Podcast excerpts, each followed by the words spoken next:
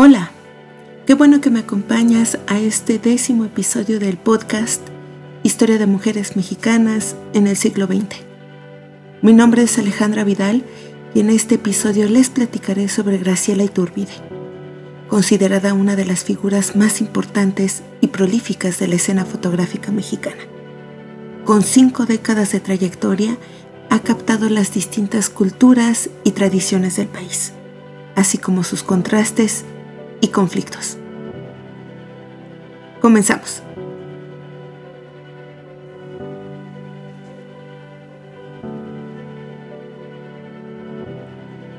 Graciela Iturbide nació un 16 de mayo de 1942 en la Ciudad de México. Para 1969 ingresó al Centro Universitario de Estudios Cinematográficos de la UNAM para convertirse en directora de cine pero pronto fue atraída por el arte de la fotografía, practicada por Manuel Álvarez Brava, quien estaba enseñando en la universidad. Se convirtió en su asistente de 1970 a 1971, acompañándole en sus viajes a través de México.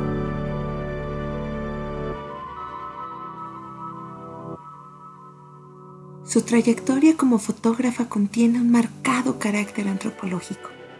Por ejemplo, en 1978 fue comisionada por el Archivo Etnográfico del Instituto Nacional Indigenista para documentar alguna población indígena.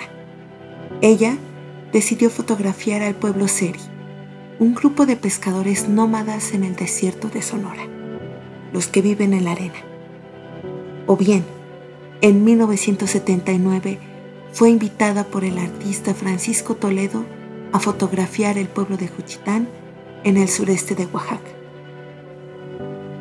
La serie de 1979 a 1988 tuvo como resultado la publicación del libro Juchitán de las Mujeres, siendo Nuestra Señora de las Iguanas una de las fotografías más famosas.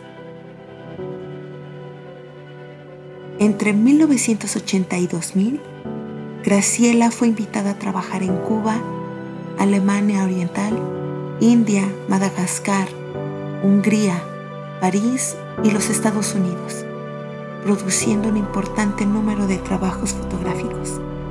Además, perteneció al Salón de la Plástica Mexicana, al Foro de Arte Contemporáneo y al Consejo Mexicano de la Fotografía. Su currículum es impresionante ha expuesto individualmente desde 1980 en lugares como el Museo de Arte de Filadelfia, la Fundación Mafre en Madrid, el Museo de Fotografía Winterthur y la Barbican Art Gallery. Graciela prácticamente ha recibido todas las becas y premios de fotografía que existen, como el Eugene Smith Memorial Foundation, la Guggenheim Fellowship por el proyecto Fiesta y Muerte de 1988. También estuvo becada por el Sistema Nacional de Creadores de Arte. Recibió el Gran Premio del Mes de la Fotografía en París en 1988, así como el Gran Premio de Hokkaido en Japón.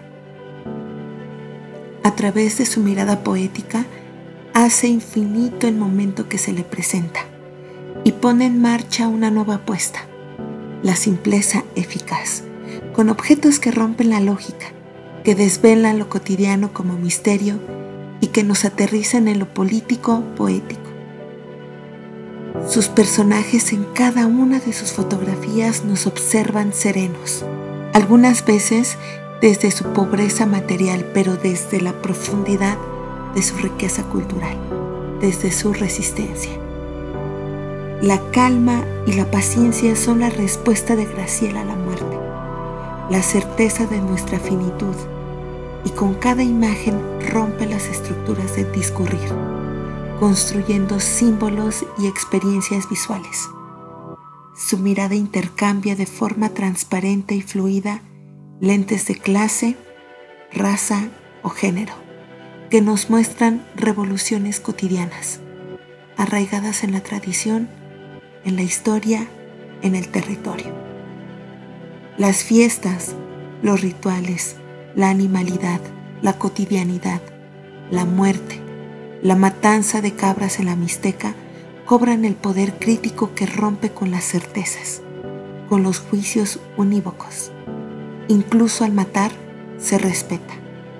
Y Graciela nos lo muestra. En el 2008, esa mirada recibe los premios Hasselblad y el Nacional de Ciencias y Artes, así como el doctorado honoris causa en fotografía por el Colegio Columbia y el doctorado honoris causa en arte por el Instituto de Arte de San Francisco. Su mirada la hace también miembro de la Academia de Artes a partir del 2014.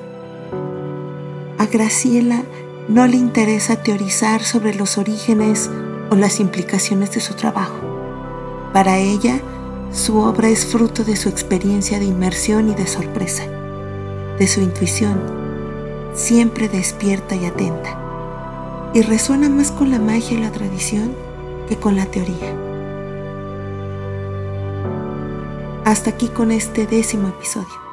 Te recomiendo que conozcas todas sus series fotográficas que puedes encontrar en su página oficial, así como una serie de enlaces para que profundices en el tema y conozcas más de Graciela Iturbide. Todo esto te lo compartiré en las notas del episodio. Gracias por haberme acompañado a este décimo episodio del podcast Historia de Mujeres Mexicanas en el siglo XX. No olvides compartir y seguirme por Spotify, Anchor y Twitter. No te pierdas el episodio 11, donde les platicaré de la desafiante Antonieta Rivas Mercado, promotora cultural, editora, activista política y parte esencial de los contemporáneos.